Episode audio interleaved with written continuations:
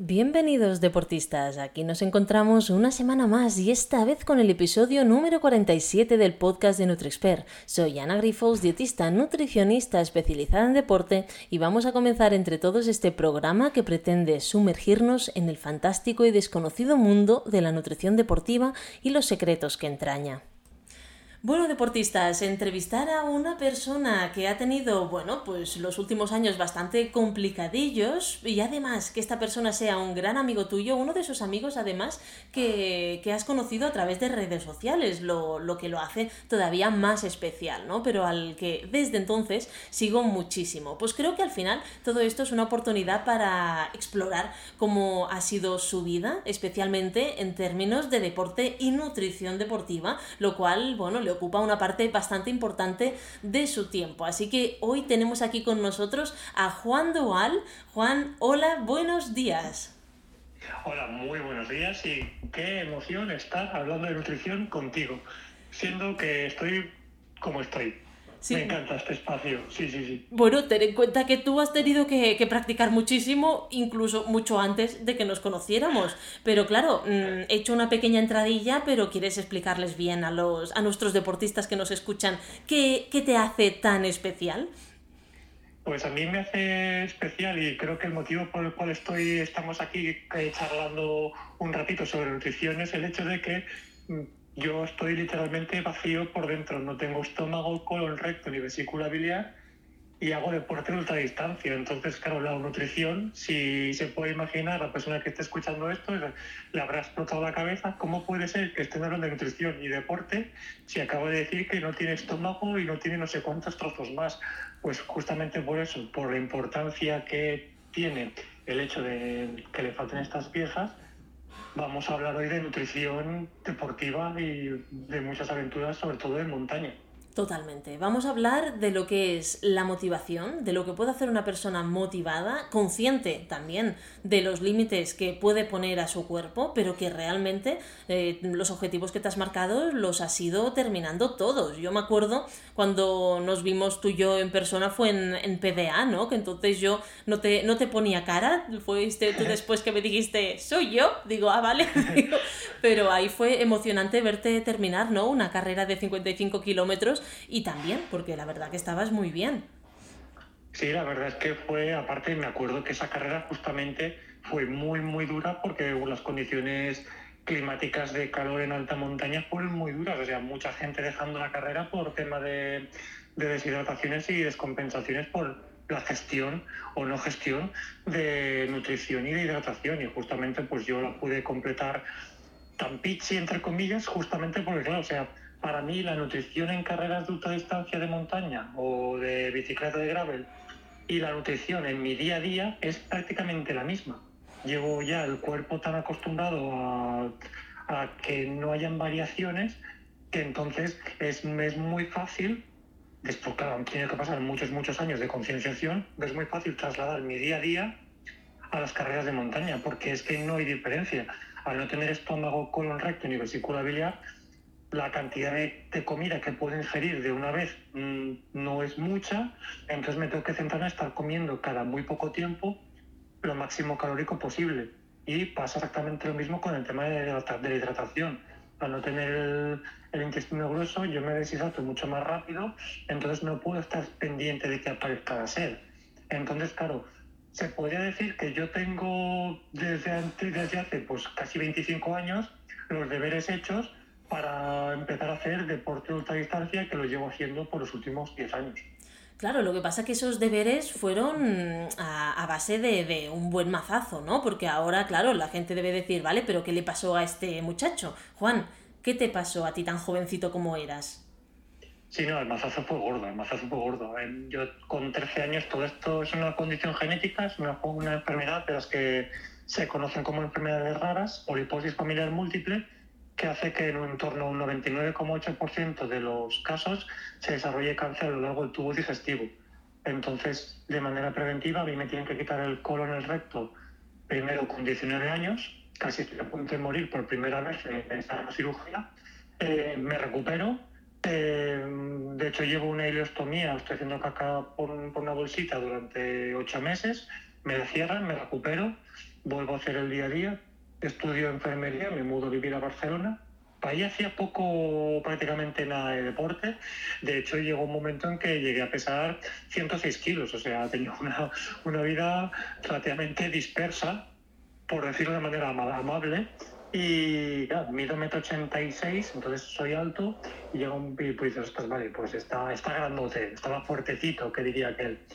Luego, en una, como es una enfermedad genética, me tienen que hacer pruebas cada año y en una de aquellas pruebas, eh, yo ya tenía 27 años, los médicos encuentran que el estómago también está peligrosamente comprometido y el riesgo de desarrollar cáncer es muy grande. Entonces me tienen que quitar, me tienen que operar eh, y me tienen que quitar también el estómago. Casi muero en la cirugía también, por segunda vez. Yo sé, se ve que soy muy pesado y tengo que dar todavía mucha guerra.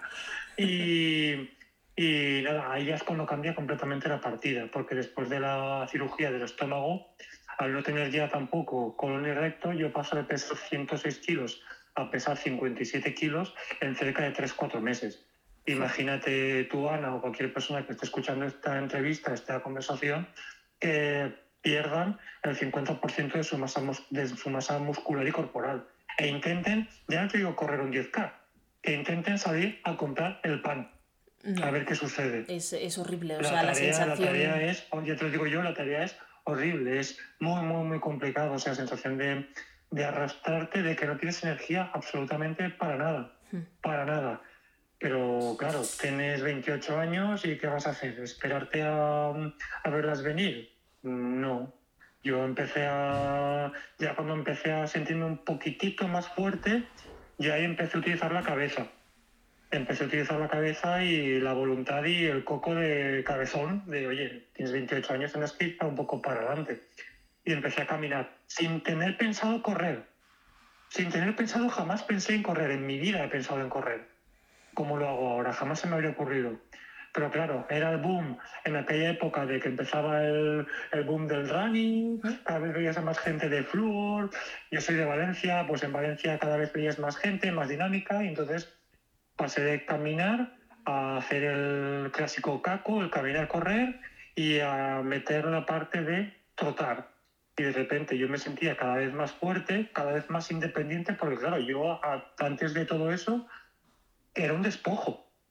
O sea, hablando pronto y mal, era un despojo. No, no tenía dependencia, o sea, no tenía independencia física ni independencia económica, o sea, dependía de todo prácticamente.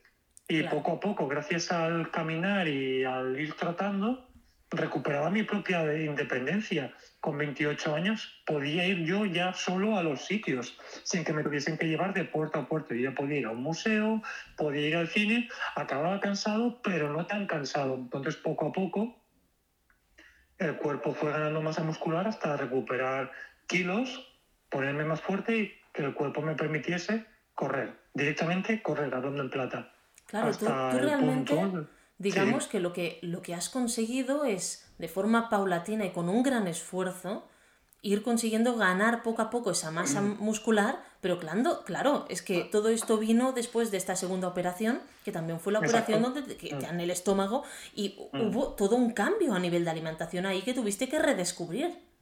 Total, total. O sea, pensemos que la gente que escucha, que escucha tu podcast tiene bastante, es bastante consciente por la general lo que supone la nutrición y la alimentación, cómo supone que cada cual digiramos y incorporemos los nutrientes. Yo no tengo el estómago, que es la puerta de entrada, por decirlo de alguna manera, aparte de la boca, donde ya se empieza a procesar y empieza a destrozar la, la parte más importante de la alimentación para que luego el intestino delgado se pueda absorber todos los nutrientes y repartirlos por el cuerpo y que el cuerpo tenga energía, no para correr, sino para respirar y pensar solamente, o sea, para, para sonreír incluso. Sí, sí. Eh, entonces, claro, yo me tengo que reaprender por completo. Mm, eh, la hormona que fabrica el hambre se, se, se fabrica en el estómago, yo no tengo estómago, no fabrico hambre. Entonces yo al principio me, me tuve que llegar a poner a- alarmas en el reloj, en el móvil, porque se me olvidaba por completo comer y yo me llegaba a desmayar, no de hambre, sino de no tener energía, de levantarme del sofá y no ser consciente de que no había comido y ¡pam! al suelo. Y a lo mejor habían pasado tres minutos o a lo mejor habían pasado dos horas porque a mí me había pillado que estaba solo en casa. Y de repente que me encontrasen mis padres, me recogiesen del suelo con una escoba y al, al hospital del niño a ver qué, qué ha pasado. entonces, claro, es ensayo-error constante. Y, buah, o sea, ahora nos hemos reído tú y yo muchísimo de todo, pero en su momento es sangre, sudor y lágrimas, porque es muy difícil. Todo cuando se habla del, del cáncer, que tal, que sí se sale, que no, del cáncer, sea lo que pase, sea lo que sea lo que pase, aunque te cures como es como tal del cáncer, el cáncer siempre vence, porque te cambia tan por completo todo, independientemente del cáncer que sea, que el cáncer siempre vence. El cáncer es, que te, cambia por completo la vida y en mi caso te cambia el gusto, yo dejé de, querer saber de algunos tipos de comida, eh, que cambiar por completo al principio la alimentación. Ahora ya han pasado muchísimos años y he, domesticado, entre comillas, el cuerpo a que acepte prácticamente de todo. Pero en su momento era horrible. O sea, de algo tan sencillo como el arroz blanco, hmm. sin nada, me caía como una, como, como una bomba a la tripa y me quería morir. El dolor era tan insoportable que es que yo me tenía que hacer una bolita en la cama y que pasasen los días. Jolín. No, no, la verdad que es lo que dices, que al final te cambia totalmente, ¿no? No solamente pues tu día a día, sino la perspectiva que tienes sobre la vida, sobre el bienestar, pero además también en, en, tu caso sobre un tema que a mí, yo me acuerdo que lo hablamos, ¿no? Y tú lo hablabas muy, muy, bueno, mm, pues tranquilamente, como algo normal, que debería ser normal, pero a mí me chocó mucho, ¿no? Porque no nos ayudan, no nos, no nos enseñan a afrontar este tema, que es el tema de la muerte. Y esto lo hemos tocado tú y yo muchísimo. Y yo creo que ahora, por ejemplo, estamos justamente, estamos ahora metiendo mucha caña porque ahora en breve, en unos meses, saldrá el documental de la muerte de Juan, que muchas veces digo, ostras, el nombre es muy potente. Eh, ¿Qué pasa? ¿Te está pasando algo? Yo no, pero yo me he estado a punto de morir tres veces y gracias al hecho, y digo gracias abiertamente, gracias al hecho de ser consciente que casi me muero tres veces, eh, soy consciente de que todo el mundo va a morir. Lo mismo que naces, mueres. Pero hasta que te mueres hay muchísima vida que disfrutar, muchísimas cosas que hacer. Yo, a través del deporte, a través de la alta distancia y de las montañas de la naturaleza, lo aterrizo mucho. Pero ostras, eh, entendiendo, una vez entendemos que en el momento que sabemos que nos vamos a morir, que esperemos que pase de aquí a 60 años, pero que cuando pase, que digas, ostras, pues qué bonito todo esto que hemos hecho y que, vale, sí, pues cuando Juan falte lo vamos a echar de menos, pero cuando sea lo que sea, que haya que esto, pues sea una celebración de la vida de alguien, un recordatorio bonito de todas esas cosas que hemos hecho. Sí, vas a echar de menos a esa persona. y echar de menos a mi abuela, como echar de menos a mucha gente que ha ido faltando a lo largo de mi día, de mi día a día. Pero luego te paras a pensar y dices, hostia, qué bien vivió esa persona, ¿sabes? O sea, y yo creo que es lo que ahora mismo es lo que estoy tratando de, de, mover y de inculcar en la gente, porque es un tema tabú que no se nos enseña en la escuela y es lo que nos hace común a todas las personas. Que lo mismo que te naces, lo mismo, lo mismo mueres. Sin, sin hacerlo algo tétrico y algo terrible, que no es fácil y que no mola. Morirse no tiene que molar nada. Pero es algo que va a pasar, antes o después. Entonces, hablemoslo, naturalicémoslo y oye, pues hagamos de todo esto pues un viaje precioso de vida y tratemos de... Porque es que en el momento que tú eres consciente de eso, la, la percepción de todo cambia, porque eres capaz de, de decir con toda tranquilidad del mundo a alguien te quiero o a alguien le dices que no o vamos para adelante con esto, empiezas a entender la realidad de la magnitud de la vida. El otro día hablaba con un amigo, con, con Edu, que decía, hostia, pues no me acuerdo la última vez que le dije, le dije te quiero a tal persona y faltó. De repente, como, hostia, ¿tú crees que le puedes decir a tu pareja o a tu madre o a quien sea, o a tus amigos, lo mucho que les aprecias o lo que les respetas? Porque crees que a estar ahí siempre. Sí. Y eso no es verdad, y lo hemos vivido hace relativamente poco con una persona que era relativamente conocida dentro del mundo de, de la ultradistancia, con, con Pep Sánchez, con Iron Triax, hmm. que dices, hostia, ¿que ¿no crees que vaya a suceder de repente? Sucede, y dice, pues mira, el recordatorio de eso es la sonrisa que tenía él, la sonrisa que tenía Pep, que seguro que tenía momentos jodidos en la vida, pero la sonrisa que tenía a la hora de adoptar cada reto, pues esto es lo mismo. Bueno, es curioso, ¿no? Porque además eh, tú el deporte que, has decidido hacer, ¿no? Que además, bueno, ahora vienes de, Maratón de Valencia, porque este, este, este episodio sé que sale cerca, día cercano a Reyes, ¿vale? Que también es mm. como un regalo, ¿no? Para, para ti, Juan. ¿eh? Sí, es un muy buen regalo. Además, eh, lo, estuve pensando mucho tiempo, lo, estamos grabando antes, como podéis ver después de Maratón de Valencia, pero quería que saliera después del Día de Reyes, porque el Día de Reyes para nosotros, ¿no? Pues tiene una simbología muy especial especiales, este como, como regalo, ¿no? Como empezar el año bien y es estos, em, bueno, pues este, este regalo de, la vida y de un nuevo, nuevo año y para mí era muy significativo que fueras tú, ¿no? El que, el que inaugurara como este año y este regalo después de Reyes. Más que nada porque, mira que eres puñetero, pero a, nosotros nos has dado un susto este año. Eh, sí, yo es que me dedico a dar sustos, yo lo siento, intento no dar sustos, ¿eh? Pero es que, claro, con la carga quirúrgica que llevo encima, voy a susto por año, voy a susto por año. Entonces es como, yo he llegado a poner incluso en cuarentena a mis sobrinas, a las cuales adoro, que estaban justamente el domingo en la maratón saludándome y me paré a darles un beso a cada una. Y espero que no tuviese ningún tipo de enfermedad. Pero a mí me ha pasado de ponerlas en cuarentena porque tenían una gastroenteritis y porque en una vez anterior eh, con una gastroenteritis. Yo acabé en un hospital con un fallo renal muy destrozado, a punto de, que tenía que meterme en lista de trasplante porque, claro, no tener colon y recto, un, cualquier tipo de... Si tú tienes una, una gastroenteritis ya te deja medio medio, pues imagínate, yo perdí en unas 18 20 horas, perdí cerca de 7 kilos. Perdí cerca de 7 kilos. Que yo entré por la puerta de urgencias ¿Sabes con el típico, la típica rampa, con el típico calambre de deshidratación? Que, que te dan el gemelo por una carrera, pues yo lo tenía desde la mandíbula hasta el dedo gordo del pie. Todo mi cuerpo era un calambre, era una rampa. ¡Ostras! Yo entré y tal y como entré por la deshidratación. Claro, es que no me entraba absolutamente nada de líquido, porque lo que comía de bebí de líquido lo vomitaba. Lo que pasa es que a ti te deben conocer, cuando te ven por la puerta de entrada, se deben asustar los del hospital. Claro, yo ya, me tiene más que fichado y es como de, vale, que viene, no sé no sé cuántos, y código, código rojo no, porque eso es riesgo vital, pero es etiqueta naranja y yo en cinco minutos ya estaba completamente cao.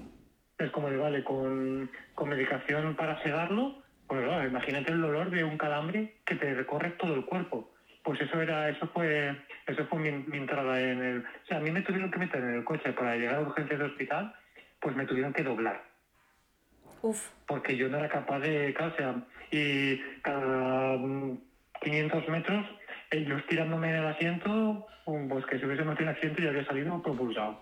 Porque, claro, o sea, yo no me podía poner cómodo en el sentido de, bueno, tenía un, un calambre, o sea, me tenía que mover todo el rato para tratar de, de desacalambrar esa zona. Y, entonces, como, y entonces sí, yo voy dando sustos, pero claro, cuando has tantos sustos en la vida y has sobrevivido tantas veces a la muerte, llega un momento que te lo tomas un poco, entre comillas, a cachondeo, con todo el respeto y dices, ostras, vale, esta es la partida que estoy jugando, voy a abrazar esta responsabilidad de comunicar. Y eso es lo que hago. Y vamos a ser positivos. Gracias, por ejemplo, gracias contigo. O sea, gracias a este espacio, como comunicar, vale, hay muchas cosas que son muy, muy, muy difíciles.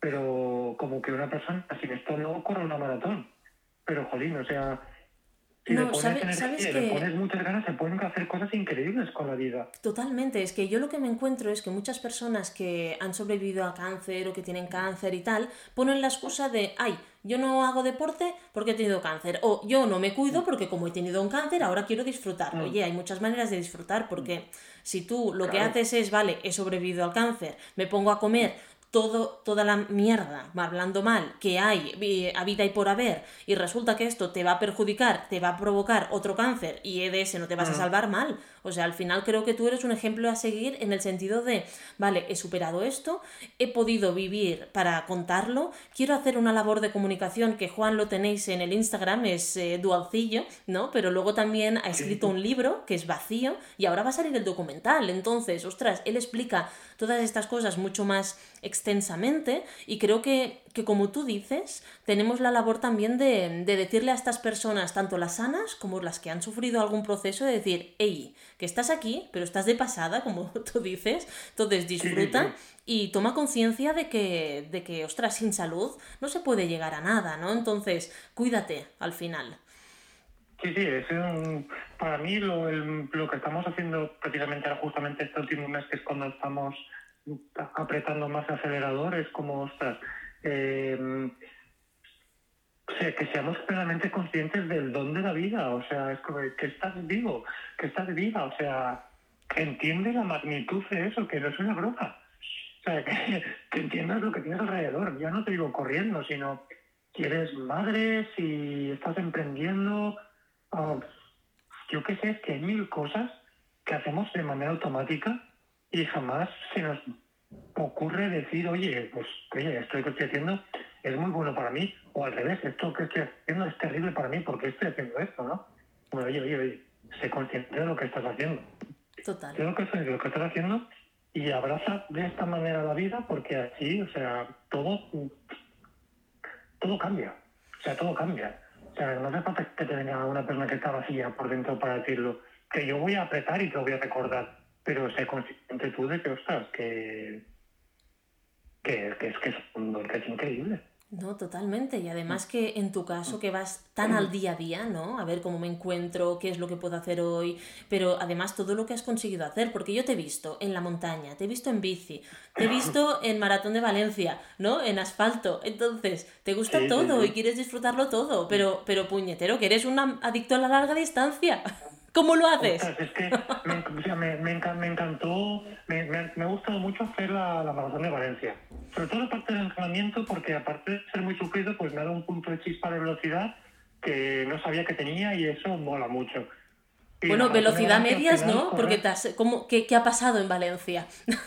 en, en Valencia Claro, o sea, correr en tu ciudad, en la ciudad donde vive la gente que te ha salvado literalmente la vida a nivel emocional, que te ha aguantado, claro, o sea, mis amigos y amigas, mi pareja, o sea, todo el mundo que, que quiero eh, está en la ciudad y me han acompañado en la carrera. Y yo no puedo estar corriendo y no saludar. Entonces, me he pasado, me pasé toda la carrera del domingo abrazando y escuchando a la gente. Fue como de, yo lo siento, Rafa, le escribí un mensaje al entrenador mientras estaba corriendo y dice, Rafa, lo siento, eh, voy a empezar a abrazar gente.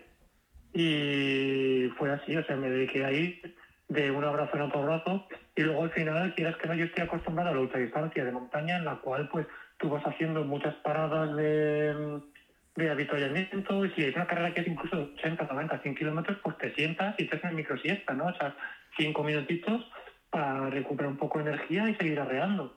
Esto en la maratón no lo tienes. Entonces a mí en ese sentido se me hizo muy duro porque a partir del kilómetro 20 y pico ya no me entrenaba nada en atletismo porque claro, tienes que mantener un ritmo. Entonces dije, ¿sabes qué? Ahora más que nunca voy de abrazo en abrazo. Y me puse en modo, literalmente en modo ultra, a 6, y a trotar. Y al trote, que veía a Miquel, abrazo a Miquel, que veía al otro, abrazo al otro, que veía a la otra, abrazo a la otra y así, pues un ritmo pam, pam, pam, pam, pam, pam, que al final es el que estoy acostumbrado porque es el que llevo haciendo durante 10 años y el que mi tripa, sobre todo, está acostumbrada a manejarse a nivel energético.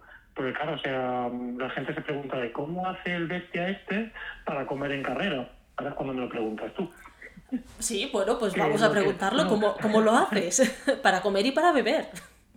Claro, yo lo que hago es, llevo un montón de de barritas y cosas tipo sándwiches y demás, buscando lo más natural posible y lo más parecido a mi día a día.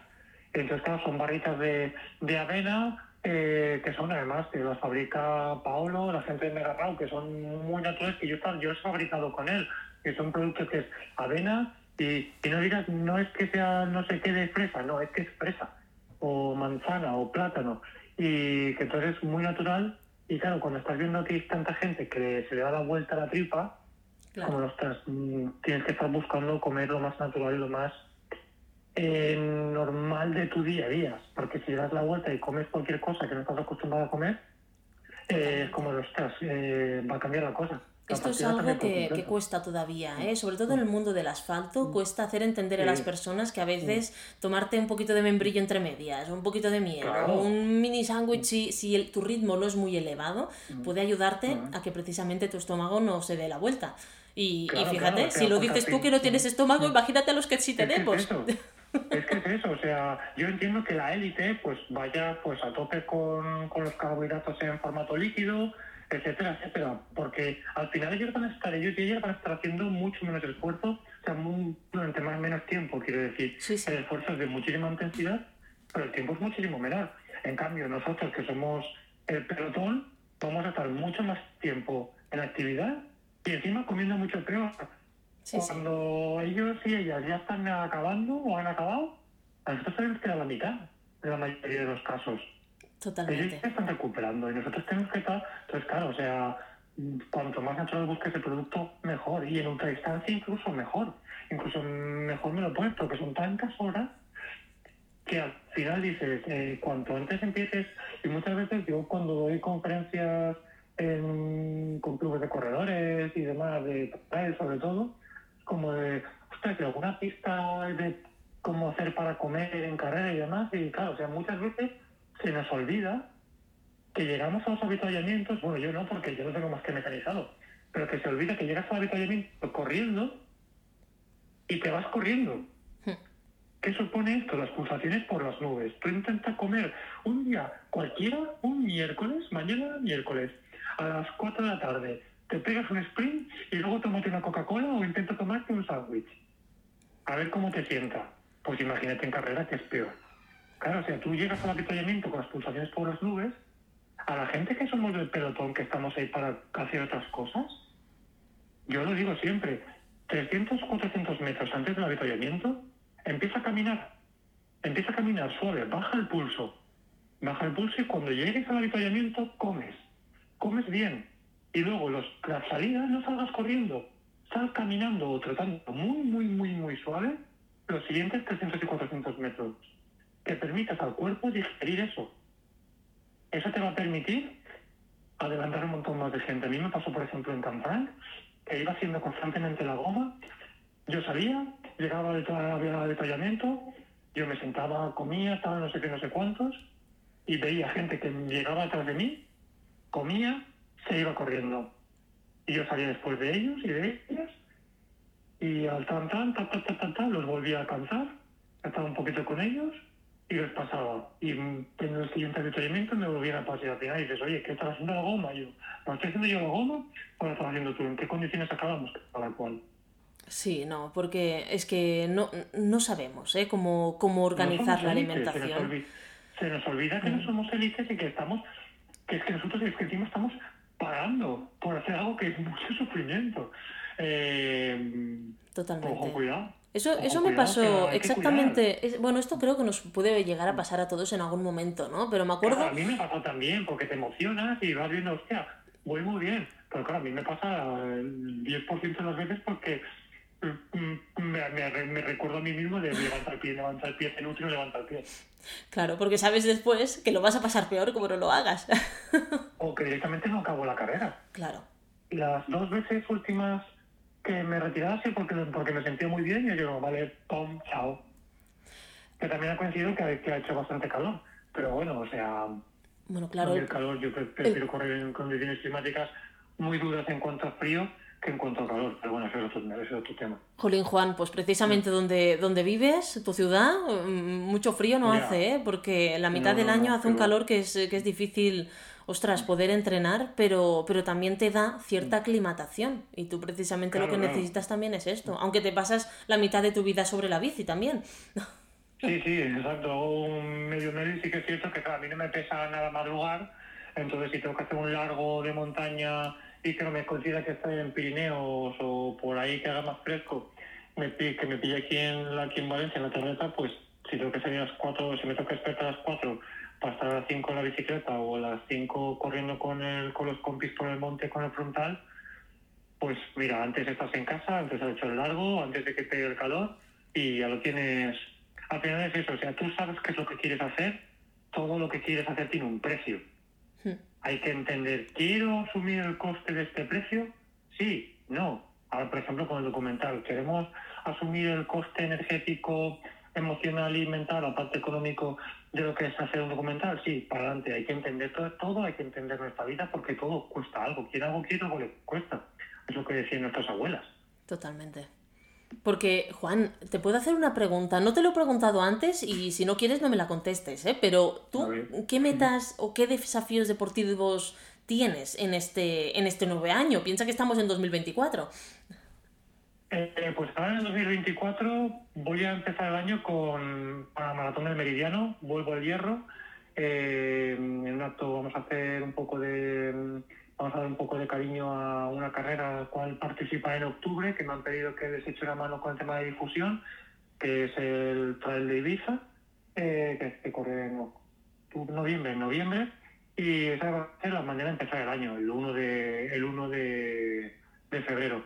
Y luego ya, claro, estamos a caballo entre la difusión y la, y la producción del documental y el hecho de correr. Yo no quiero dejar de correr ni pedalear, entonces lo que sí que voy a hacer es cambiar el, calendario de hacer menos ultras y hacer más meterme en el calendario de, carreras de skyrunning que son muy duras, pero también siento que son más cortas.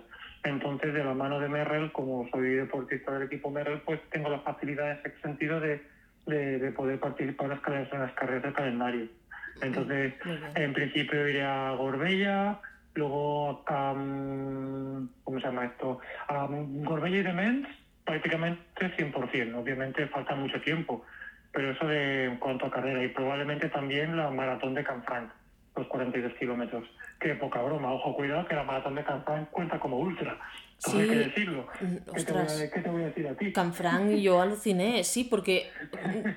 bueno, a mí me salieron casi 50. Yo, yo no sé si es que estaba mal mi reloj o con tanto desnivel y tanta montaña, tal, pero, pero bueno, es que incluso la pequeña que mm, a veces me dice la gente, no, Ana, pero para 18 kilómetros, no, 16 yo no voy. Digo, espérate, si no has estado nunca en Canfrán, la pequeña, te puedes estar tres horas y media, cuatro para hacerla. Porque son 16 kilómetros o no la acabas. son 1.600 o 1.800 positivos. Sí, son casi 1.700, como te sale de ver. O sea, como de todo lo que hagas, o sea, te falta, o sea, todo lo que hayas intentado entregar en tu vida para una carrera tan corta no lo tienes. Sí, sí, no, total, o sea, es, es, es, brutal. Yo me acuerdo el primer año, bueno, el primer año fue, bueno, me, me encantó, me flipó, porque es una subida, mm. es una subida y una bajada, no hay más. Pero claro, en esa subida casi son dos kilómetros mm, de desnivel positivo, o sea, al final, y ese es muy técnico, es muy técnico. Y entonces la maratón es eso, pero más alargado. Exacto, sí, sí, sí. Entonces, claro, o sea, el calendario es meter en cuanto a carreras, eso, carreras tipo, la, distancia más larga, 42 kilómetros. Luego ya el desnivel variará, será mucho porque a mí me gusta. A mí me gusta hacer cosas muy alpinas y muy técnicas porque es el tipo de montaña que me gusta. Y luego ya en cuanto al tema de bicicleta, pues sí que hacer algo más de mm, volver a hacer kilómetro cero, que este año vamos de Madrid hacia Ondarribia, que es una carrera de bicicleta en autosuficiencia, eh, de gravel, y hacer probablemente la Transpirenaica con, con el, bueno, con que es un, evento deportivo de Transibérica, que esta es carretera, que son mil kilómetros eh, con 24.000 positivos, más o menos, en unos seis días y medio. Muy bien. Entonces es un poco alternar cosas cortas y contundentes para poder centrarnos también en el tema de la producción y de la difusión del documental, porque es algo que mm, del 2024 va a estar muy enfocado a eso.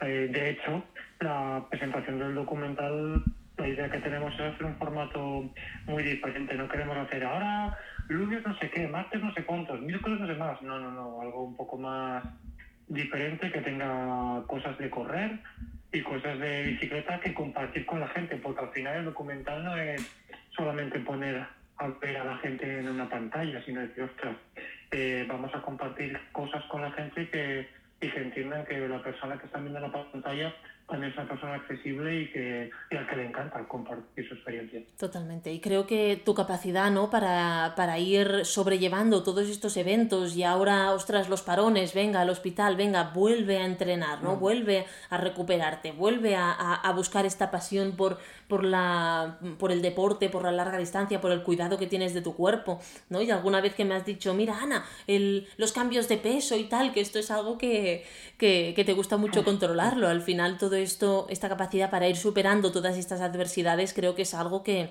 todas las personas, todas, absolutamente todas, deberían, deberían ver para poder, ostras, eh, sentirse un poquito identificados dentro de ti, ¿no? Porque al final creo que todos nos sentimos un poquito Juan, sobre todo luego con lo accesible que eres y una persona tan humilde como eres tú. Sé, es que al final yo creo que se me hace un poco raro a veces que Claro, porque al final yo, a mí esto me ha venido un poco pues puesto, ¿no? Porque me he crecido con esto de los 13 años, tengo 38. Entonces se me hace raro que, como, pero si yo estoy haciendo esto, ¿cuál es la diferencia entre una persona y otra?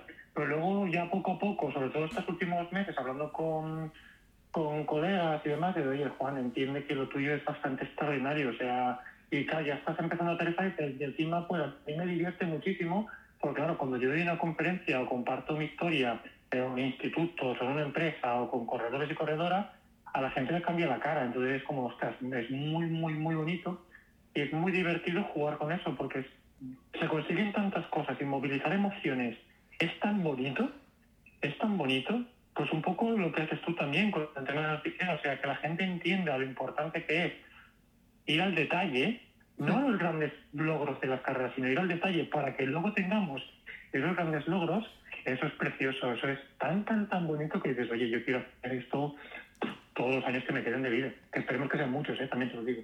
No, hombre, por favor, no me des sustos, ¿eh? O sea, yo ya no... Bueno, sé que contigo voy a tener muchos, pero, pero espero, espero que sean muchos muchos años y que no solamente haya un documental de por aquí, sino que hayan unos cuantos más. También te lo digo. Y Juan, mm, yo entre, entre mis pupilos, ¿no? Como te he dicho, conocidos, tengo, tengo personas que están enfrentando ahora mismo, eh, pues, eh, algo similar. No como tú, porque lo tuyo es muy bestia, como dices, es muy extraordinario, pero sí similar, ¿no? Pues que han pasado por un cáncer, han pasado por una cirugía muy heavy o por una enfermedad muy, muy, muy agresiva. Entonces, ¿tú qué consejo o qué palabras les darías a estas personas para que, bueno, que, les pueda servir, ¿no? Un poco para sobrellevar todo esto. Yo una de las cosas que siempre trato de recordar y hacer recurrente a la gente es que entiendan que la dureza forma parte de la vida porque nadie regala nada, o sea, nadie regala nada, nacemos llorando directamente, o sea, todo es, todo supone un esfuerzo. Que entendamos, sin hacer apología del sufrimiento, ¿eh? pero que entendamos que el, que el esfuerzo está para todo y que gracias al esfuerzo y que gracias a tener que estar metiendo energía siempre para sacar las cosas adelante, es cuando logramos las cosas grandes. Más aún con las enfermedades, es como, ostras, estás intentando sobrevivir a una enfermedad, trata de de buscar todo aquello que te llene. O sea, intenta buscar, si hay algo que te sobra, que crees que no te gusta, apártalo de tu vida. Lo que tienes que centrarte ahora mismo, y además con cosas tan grandes y tan graves como es el cáncer, es céntrate, céntrate en ti mismo, en ti misma y búscate. Y algo que es súper importante para mí es haz un equipo de gente, o sea, gente que sepas que van a estar por ti siempre, siempre, que no importa. O sea, yo el mayor tesoro que tengo en el mundo no es mi cabeza ni son mis tripas, son mis amigos y mis amigas. Así, por, porque es que van a saber decirte que sí y que no a todo. Encuentra ese grupo de gente que digas, ¡buah! O sea, es que no sé lo que va a pasar mañana, pero es que sé que voy a poder contar con ellos y con ellos para lo que sea. Y que tú también, eh, que ellos también puedan contar contigo, por supuesto, porque esto es un viaje de ida y vuelta. Yo creo que para mí eso es esas dos cosas son son la clave, porque eso ya hace que el resto de, situaciones y momentos se dejan ir, se dejan ir, porque son las cosas yo creo que prácticamente más difíciles. En un mundo en el cual todo es muy rápido y las conexiones, las conexiones con las personas entran y salen, que parece que estemos pasando por boxes de un Fórmula 1, mmm, atar, atar a esa gente, no sé, o sea, mm, nosotros, por ejemplo, tú y yo nos hemos encontrado en un momento de la vida y dices, ostras, es difícil por redes sociales, pero ya sabes que hay gente que que vale, que vale que dices, no, estas personas no las quieres lejos. Hmm. Aunque estés lejos físicamente, sabes que a nivel emocional y personal no estás lejos. Y es eso, es que encontrar ese equipo de gente, porque al final Juan, ya te vale, o sea, porque aquí nadie me va a ver la cara, pero eh, que sepáis, yo soy una persona bastante sensible, a mí mi familia cuando vemos alguna serie así que se pone ya un poco sensible, un poco tal, pues me pongo a llorar, pues ahora es que Suerte que no me veis la cara, pero Juan ya te vale, o sea, porque es muy bonito, se me han puesto todos los pelos de punta, porque realmente es eso. La gente no te, están viendo, pero te están oyendo, o sea, que de voz es bastante aclarador. bueno, bueno, oye, mira, una que no puede, pero que, mira, para esto, oye, pues es que es verdad, o sea, al final lo que hace que la vida sea maravillosa es la gente con la que te, te juntas, y hay gente que vale la pena tener al lado y hay gente que mejor que no vuelvas a ver nunca más, y cuando te pasa esto, pues hostia, pues dale, dale la vuelta y empieza, empieza a decidir con quién quieres estar y con quién no, está clarísimo, Juan. Sí, sí, sí, y, más con cosas tan complicadas como es el cáncer. Sí. Y enfermedades. Mm. Totalmente. Pues Juan, para terminar, ¿a ti te gustaría decir o añadir alguna cosita más a todos nuestros oyentes? Eh, ostras, ya después de lo que acabo de decir, eh, es que me, me, he puesto a mí mismo el listón muy alto, ¿eh? Sí, no, ya te digo que sí, sí, estás emocionado. Me, acabo de, auto boicotear, porras. Eh, no sé, que mm, yo invitarles a seguir el camino que estoy tomando ahora en redes sociales a través de Instagram, arroba dualcillo, eh, y ahí pueden encontrar tanta información sobre cómo comprar el libro, el libro de vacío, que es un libro de recetas, que al final pues también es nutrición. Eh, y que sigan adelante y que sean conscientes de lo que tienen alrededor. Que sean conscientes y que, y que, que es que vivir es muy bonito. Eh, pues mira, nos quedamos mm. con esta frase, que la vida es muy bonita y hay que, hay que aprovecharla al máximo y hay que sacarle partido para que cuando lleguemos al final de ella, ¿no? Sea cuando sea, porque podríamos morirnos mañana, pues mm. que, que hayamos dicho, hostia, pues ha valido la pena. Nos quedamos con esta frase, Juan. Pues oye, Juan, muchísimas, muchísimas gracias por estar aquí hoy y haber, y habernos dejado, pues habernos transmitido todo esto. Mil gracias a ti, Ana, por abrirme las puertas literalmente a tu corazoncito. Estoy llena de tu casa, llena de tu corazoncito. Sí, no, desde luego, pero desde el primer momento ya lo sabes. Muchas gracias, Juan. Muchas gracias. Y ahora sí, finalizamos este podcast con la experiencia de una persona como es Juan Dual, Dualcillo en Instagram, y esos consejos que seguro nos van a ayudar a más de uno. Espero que os haya gustado y motivado para seguir realizando vuestros propios retos deportivos y mejorar en vuestro deporte sin que, estas enfermedades o estas situaciones que pueden aparecer mermen nuestra actitud. Espero que la hayáis disfrutado y poder veros en el próximo episodio la próxima semana. Si tenéis más dudas sobre deportiva o queréis un asesoramiento individualizado, no dudéis en poneros en contacto con nosotros en info.nutriexpert.com o en nuestras redes sociales arroba nutriexpert y arroba anagrifols.